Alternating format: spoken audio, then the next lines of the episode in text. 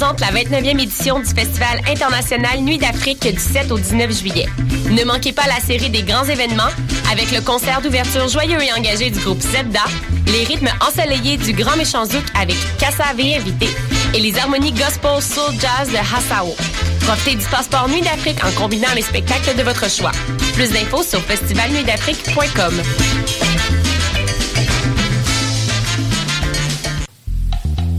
tous vos événements, que ce soit un gala, un défilé de mode, un lancement ou un party privé, pensez à louer vos équipements audiovisuels chez le groupe Spectre Sonore. Nous avons également une salle de montre ouverte au public. Venez nous visiter 3400 boulevard Loche Saint-Hubert, suite 10. Pour plus d'informations sur tous les équipements disponibles, rendez-vous au www.spectresonore.com. Cet été, le Saint-Laurent vibrera au rythme du festival Meg Montréal. Du boulevard jusqu'au fleuve à bord de son fameux Meg Boat. Darius, Doldrums, Fakir, I Classify, Devlux, Dear Criminals, Mead, Funkinson, Das Mortal et bien d'autres. Du 23 juillet au 2 août, c'est toute une jungle musicale qui vous attend en pleine brousse montréalaise. Ne la manquez pas. Plus d'infos sur megmontréal.com.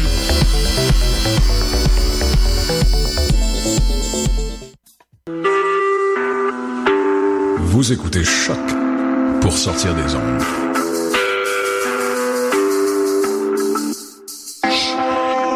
Podcast, musique, découverte. Sur choc.ca.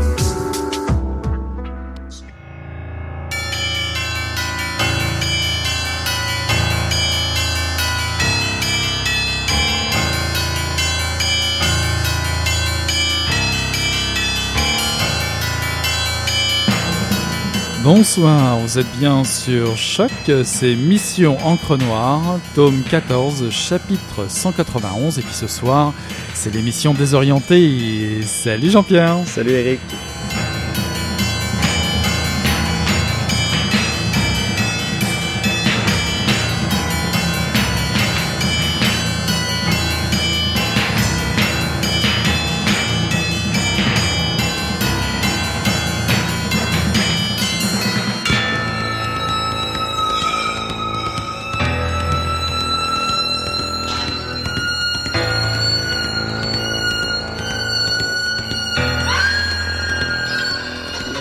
c'est l'héroïne, c'est l'héroïne du roman, qui d'ailleurs enfin, ne, ne, domine pas tout à fait euh, la scène, qui, reste à l'arrière-plan. C'est d'ailleurs euh, le personnage symbolique de la femme orientale qui est toujours euh, obscure et qui est toujours présente également. Nejma, c'est aussi une forme qui se profile, qui est à la fois la femme, le pays, l'ombre où se débattent les personnages euh, finalement principaux du roman, qui sont quatre jeunes Algériens dont je raconte les aventures, les mésaventures. Évidemment, euh, ça n'est pas si simple parce qu'il y, a, euh, tout un monde autour d'eux et ils contribuent à façonner ce monde qui est encore incertain. Ils contribuent à façonner cette, cette Algérie qui est actuellement noyée dans une espèce d'opacité, l'opacité d'un pays qui est en train de naître et dont les, les acteurs projettent, les, projettent, des lueurs et, euh, finalement montrent les visages. Oui. Merci Eric. Alors, euh, nous venons d'entendre euh, la voix de Kateb Yassine qui parlait de Nedjema. Nedjema, c'est euh, à la fois le nom de son roman paru aux éditions du Seuil en 1956 et en 96 pour la préface, mais aussi le nom du personnage central euh, du roman. Alors, évidemment, la question qu'on va te poser tout de suite, c'est pourquoi avoir choisi euh, Yassine? Alors, euh, ben, aujourd'hui, à Désorienter, euh, je vous présente euh, cette œuvre magistrale d'un des auteurs, Kateb Yassine est un des auteurs les plus importants de la littérature algérienne, mais aussi une, euh, Nedjema, c'est une œuvre qui se trouve à être un jalon important dans l'affirmation de l'identité d'un peuple.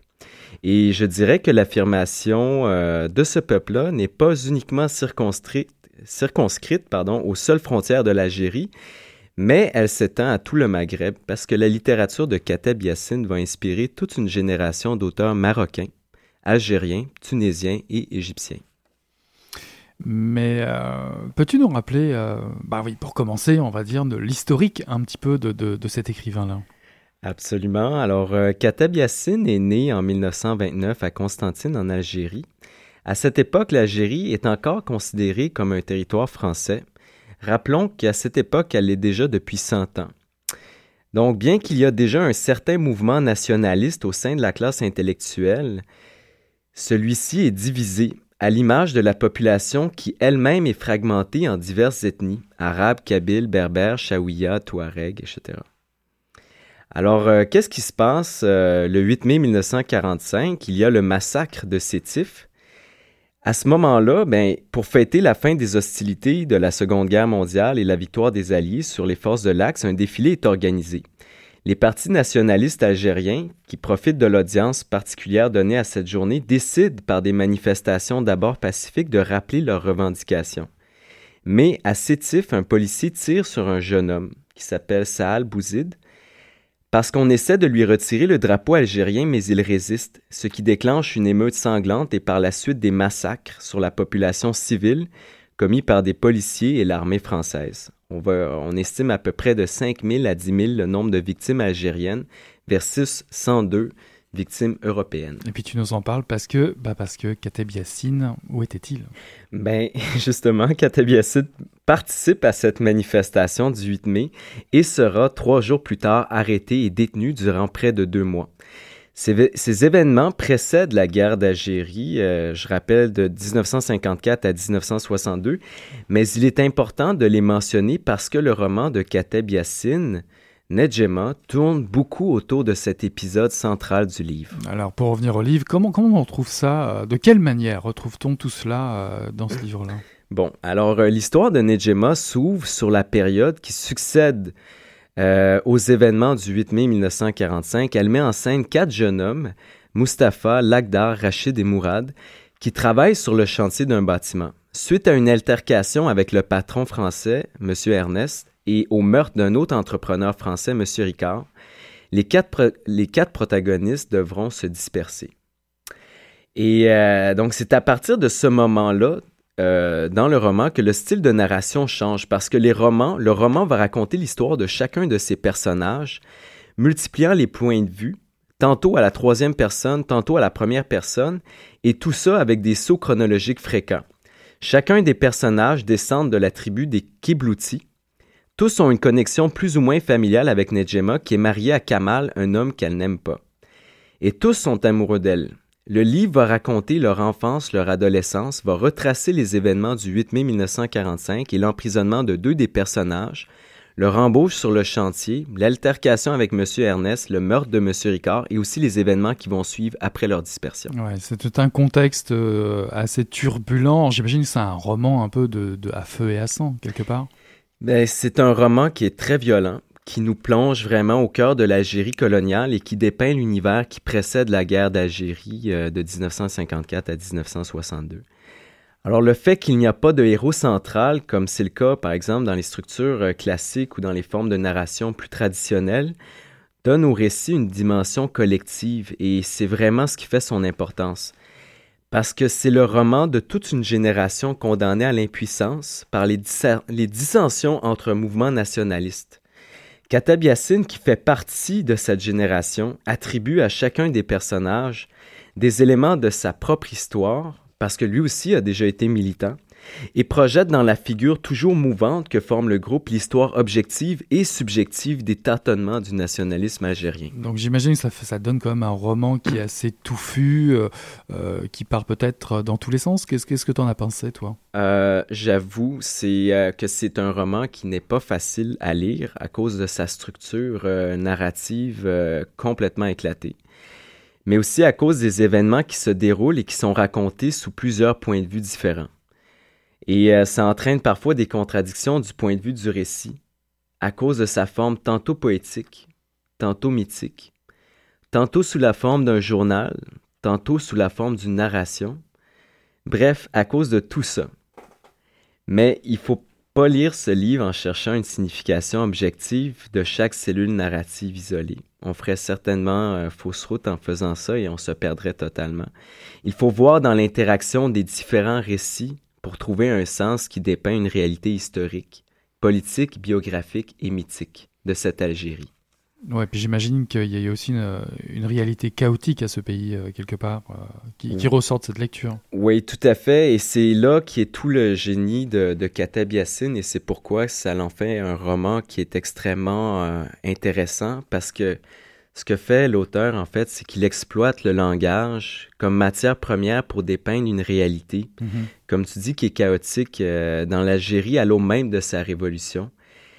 Et euh, c'est de cette façon, en fait, que Katab Yassine, pour la première fois, fait rentrer la littérature maghrébine dans la modernité.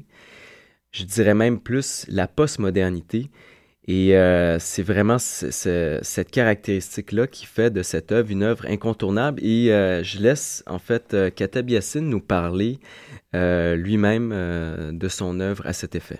On peut dire qu'au-delà des, aventures et des mésaventures de ces quatre principaux personnages, ce que vous avez cherché sans doute, c'est d'exprimer ce qu'on pourrait appeler l'âme de l'Algérie. Oui, précisément, parce que la littérature algérienne, euh, dans la mesure où elle commence à être connue, pourrait avoir pour rôle de, montrer ce que un pays euh, difficilement euh, difficilement explicable, un pays qui est, actuellement, euh, qui, émerge de l'actualité, mais dont les, visages sont imprécis. Il s'agissait pour moi, au départ, de montrer ce qu'était ce qu'était ce pays, non pas à partir d'une étude sociologique stricte, mais à partir de l'âme de ces personnages, qui finalement forment l'âme du pays. Oui, tout à l'heure j'ai fait allusion à l'existence d'une littérature algérienne.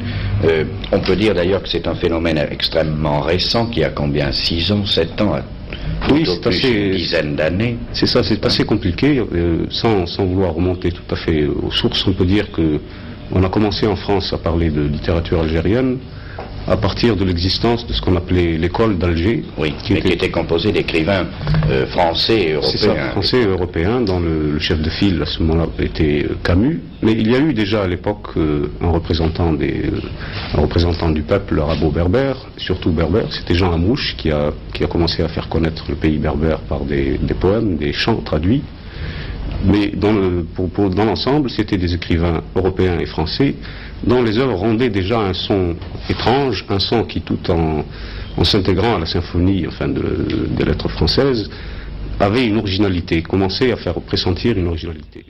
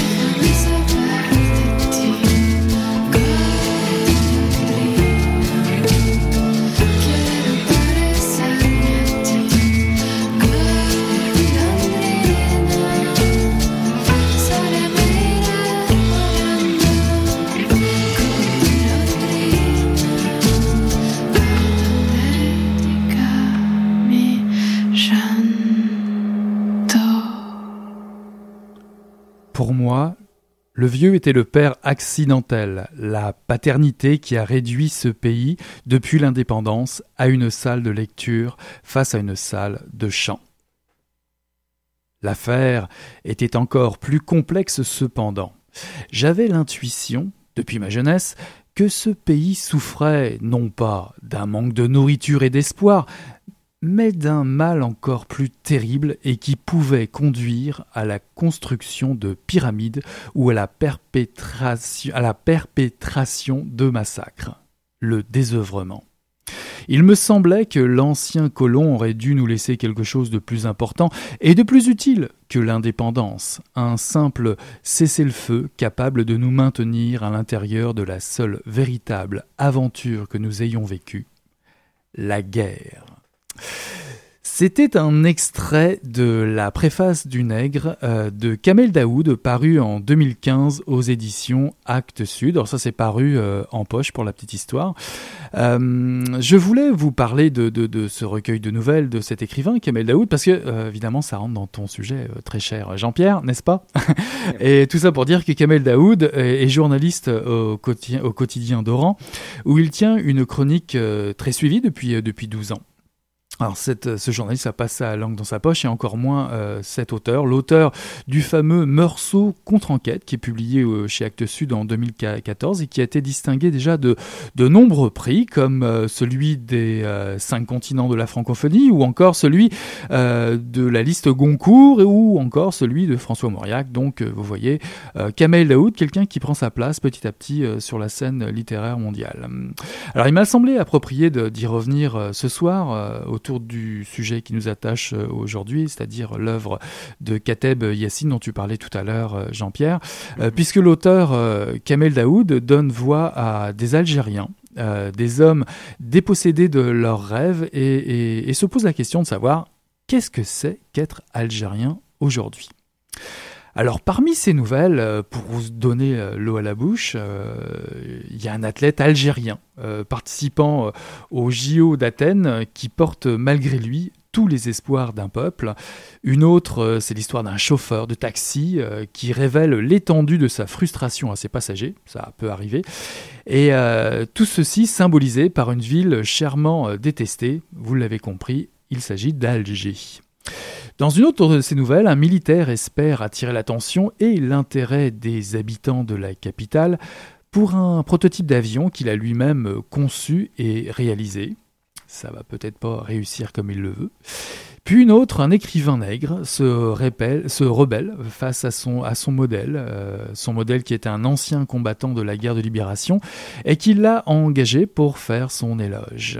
Le nègre en profite euh, du fait que ce dernier ne sait pas lire et, est atteint d'une maladie euh, peut-être incurable. Puis, dans une ultime nouvelle, Kamel Daoud met en scène un arabe imaginaire qui euh, s'identifie, vous savez bien, au bon, sauvage de Robinson Crusoe, euh, ce fameux euh, vendredi, et ce qui va permettre à l'auteur de fouiller le mythe, le déconstruire, dans le but ultime d'y trouver une place supposée pour cette arabe imaginaire. Alors, de, ces textes, la, voix, la voix lucide, la voix tranchante même de Kamel Daoud domine. Tous ces personnages sont en quête d'identité. Euh, malheureusement, je dois bien avouer que je serais bien évidemment incapable de vous dire ce qu'est un Algérien aujourd'hui, puisque c'est la question euh, finalement euh, qu'il pose en préambule de, de- de- ce recueil de nouvelles. C'est pourtant le, le difficile exercice auquel il se livre, Kamel Daoud, car chaque histoire est une forme de une tentative d'échappatoire euh, bah, avec le poids du passé, ce poids du passé qu'on retrouve à travers la, la Révolution, bien évidemment, euh, la Révolution contre le- le- la colonisation française, c'est un espèce d'héritage obsédant, puis aussi le poids de la, la fascination pour euh, l'Occident, qui est un, un- un modèle avoué, mais aussi un modèle euh, répulsif finalement. Puis aussi le poids euh, du devoir, de devoir, du devoir militaire, enfin en tout cas du devoir d'obéir et de se soumettre au dictat de, de- de- la société algérienne, au dictat de la corruption, de l'immobilisme sous toutes ses formes, on va dire étatiques, spirituelles, euh, religieux, etc. J'en passe. Euh, on trouve tout ça dans, dans ce livre. Ici, euh, on nous propose de, de lire l'histoire de ce coin du monde euh, sous un nouvel angle, celui de l'arabitude. Ça va dire quelque chose, ça, Jean-Pierre. Euh, celui- et cette arabitude, c'est celui de l'Algérien imaginaire, euh, parfois écrasé de honte de soi, comme dit l'auteur, parfois amer face à la morne réalité de ce qu'est devenu euh, bah, ce, grand lève- ce grand rêve de, de libération, qui était la, la guerre de conquête, euh, la, la guerre d'indépendance. Et puis, euh, sans doute, euh, l'Algérien comme le point de départ du regard vers les autres et non l'inverse. Parce que d'habitude, on part plus dans les romans ou autres euh, du regard du blanc, donc de, du colon, du, on va dire du maître du monde, entre parenthèses, comme c'est si souvent le cas. Et ici, effectivement, on essaye de, de prendre le contre-pied. Ce qui fait dire à l'auteur, je cite, qu'un arabe est toujours plus célèbre lorsqu'il détourne un avion que lorsqu'il le fabrique. En tout cas, Kamel Daoud dit l'Algérie euh, d'aujourd'hui, entre les lignes euh, de son roman transpire les séquelles, les cicatrices de dix ans de guerre civile, le besoin de révolte aussi, euh, avorté et souvent étouffé dans l'œuf par un régime oppresseur et vieillissant. Il dit aussi la misère et le dénuement face à l'avenir, qui est ben, finalement qui est un, mot qui appartient bien trop souvent ici encore aux autres. L'auteur survole le destin des, des naufragés aussi, euh, ces naufragés qui fuient euh, vers l'Occident, qui fuient un pays, le leur, euh, auquel ils tournent plus souvent qu'à leur tour, ils tournent le dos plutôt à leur pays. Il questionne, cet auteur questionne effectivement l'obscurantisme d'une religion qui, qui au mieux sert les intérêts particuliers de certains et, et- parfois de cataplasme bancal à une plaie, celle peut-être de la Révolution, une plaie toujours à vif. Euh, L'auteur d'ailleurs se demande euh, s'il s'agit surtout et seulement euh, des conséquences de la colonisation, cette, cette plaie à vif, et jusqu'où la décolonisation finalement a-t-elle complètement expurgé et digéré tout cela, car la jeunesse algérienne rêve inlassablement aux avions qui conduisent vers l'Amérique. Kamel Daoud pose toutes ces questions avec une dose de défi, on, l'imagine, et de courage, euh, cette forme de danger euh, qui est un peu inconnue en, en Occident, puisque euh, nous sommes plutôt loin des conséquences mortelles et des difficiles conditions d'exercice de l'écriture qui se pratiquent en Algérie, et, de l'écriture et de la publication de tels textes, puisque c'est quand même assez, provocateur. Et euh, le plus difficile pour l'auteur, finalement, c'est ce que je me demandais à la fin de ma lecture, est, de passer au révélateur, comme euh, on va dire comme en photographie, tu sais, euh, passer au révélateur le portrait de, ces figures de l'Algérie contemporaine présentées au final de ce recueil de nouvelles. En tout cas, cette préface de Nègre propose ni plus ni moins d'écrire un, un regard inusité et dissident sur l'héritage de cette décolonisation, euh, de donner une voix ainsi euh, aux échecs et aux réussites. Euh, et puis on pourrait même se, demander finalement en, conclusion si ce n'est pas là le meilleur moyen pour entamer une autre révolution, celle de redonner un visage d'espoir à une génération qui en manque cruellement. Voilà, ça c'est euh, pour euh, la préface du Nègre de Kamel Daoud, paru en 2015 aux éditions Actes Sud. Puis toi, tu nous as fait une magnifique présentation finalement de te remercie. Donc, ce qui conclut euh, cette émission euh, des désorientés. Euh, la, ta deuxième, finalement, c'est une belle La réussite. troisième, la troisième, c'est vrai, la troisième. C'est moi qui, c'est moi qui, qui fais une erreur, qui commet une erreur. En tout cas, là-dessus, on va tourner la page de, de Mission Encre Noire, hein, le tome 14, chapitre 191 des désorientés euh, s'achève là-dessus. Euh, en attendant, ben, on vous souhaite des bonnes lectures et on vous dit à la semaine prochaine. Salut Jean-Pierre. Salut Eric.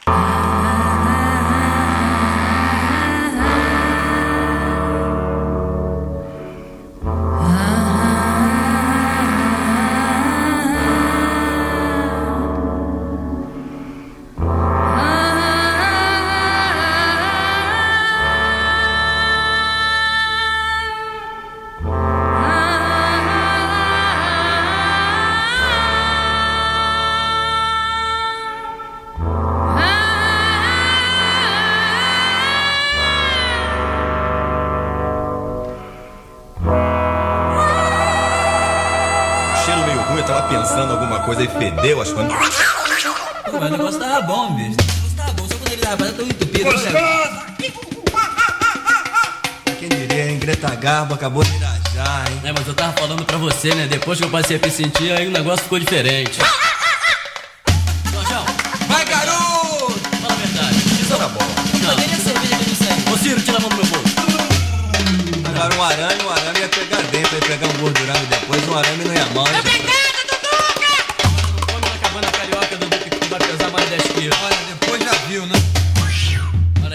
Tá certo.